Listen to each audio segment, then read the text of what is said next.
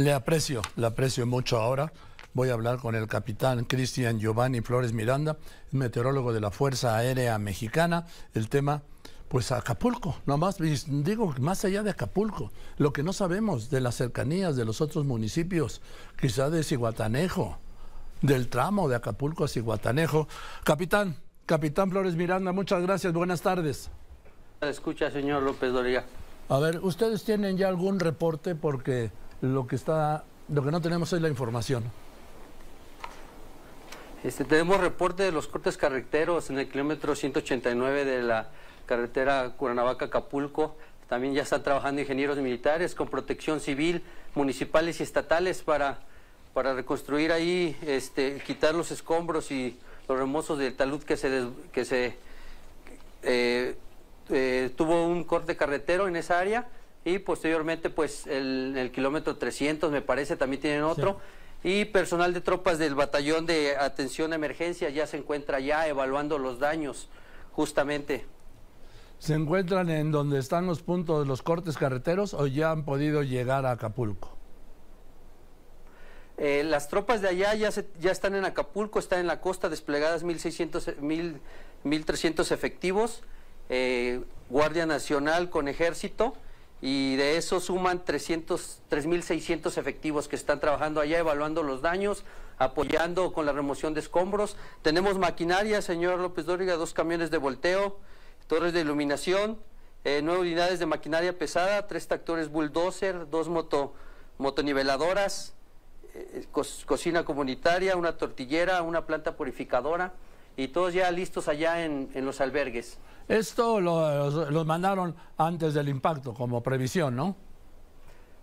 Sí, justamente ayer lo que les comentaba hace un momento es que eh, nos toma por sorpresa el huracán a, algunos este, centros de análisis y pronósticos cuando nos damos cuenta de que, de que ya va este, aumentando su, su velocidad de desplazamiento, su intensificación.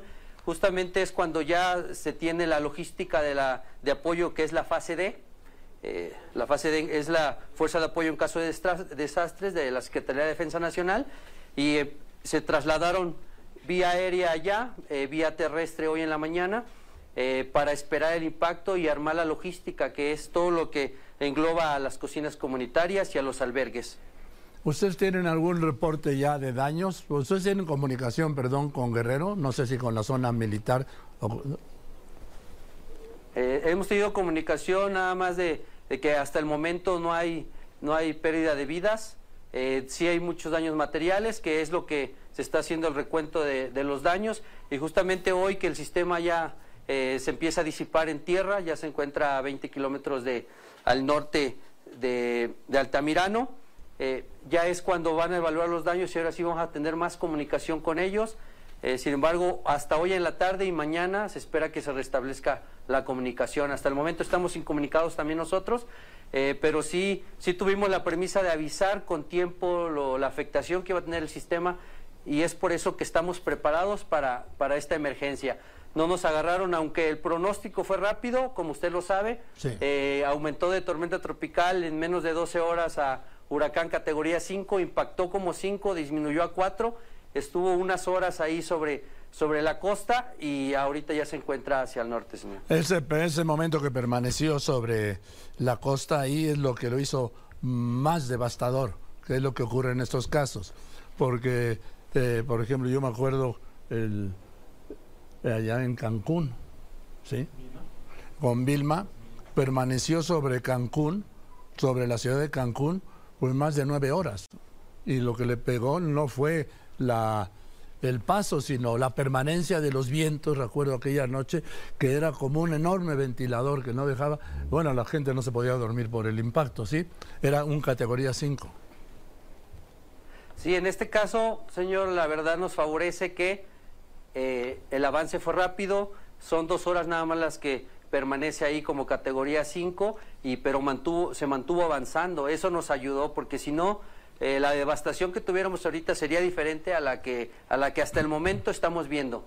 Eh, las aguas muy cálidas ayudaron a que se intensificara rápidamente, pero también ayudaron a que avanzara rápido y eso es lo que, lo que tuvo. Si, hubiera, si hubiéramos tenido un sistema eh, que lo frenara o que eh, lo, lo, intensificara en cuestión de, de, que estuviera ahí pegando y pegando el viento, pues ahí sí nos, nos habríamos preocupado más. Pero hasta el momento fue rápido el paso que tuvo. Que, que, se hubiera estacionado, como le contaba usted que se estacionó el Vilma. Sí, como me cuenta, si se hubiera.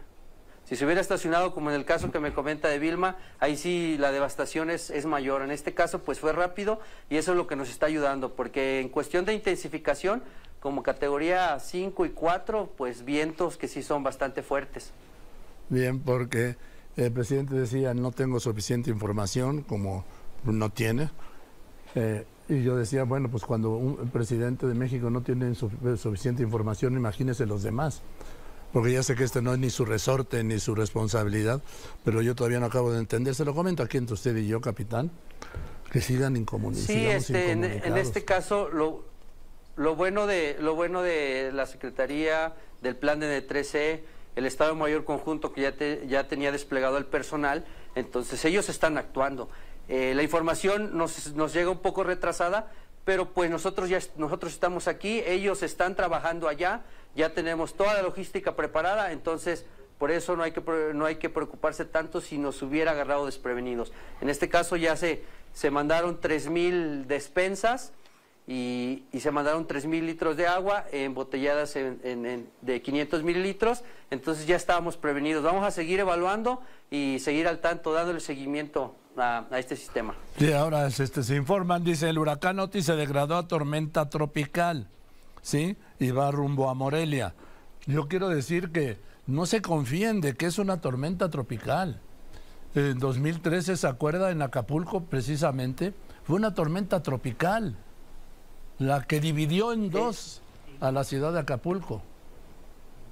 Sí, como usted lo comenta, en el caso de tormenta tropical, aunque se haya degradado, la población debe mantenerse alerta, justamente en el área donde está pasando, porque aunque los vientos no son fuertes o no son muy fuertes como el huracán, eh, la precipitación es continua. Entonces llega un momento en el que los delaves, ahorita que ya ha llovido durante tres días, tenemos acumulados de más de 250 milímetros en la zona de Guerrero. Se esperan de 50 a 100 al paso como tormenta tropical, este, ahorita que ya es tormenta tropical. Entonces hay que mantenernos al tanto que la población dé seguimiento a las autoridades y que no, que no se, se vayan a pensar ya, ya se degradó, ya no tiene afectaciones. Al contrario, no hay que confiarnos, hay que mantener al tanto con el seguimiento de las, de las autoridades municipales y estatales a las recomendaciones del ejército y en el caso de que se sientan vulnerables hay que buscar el albergue más cercano.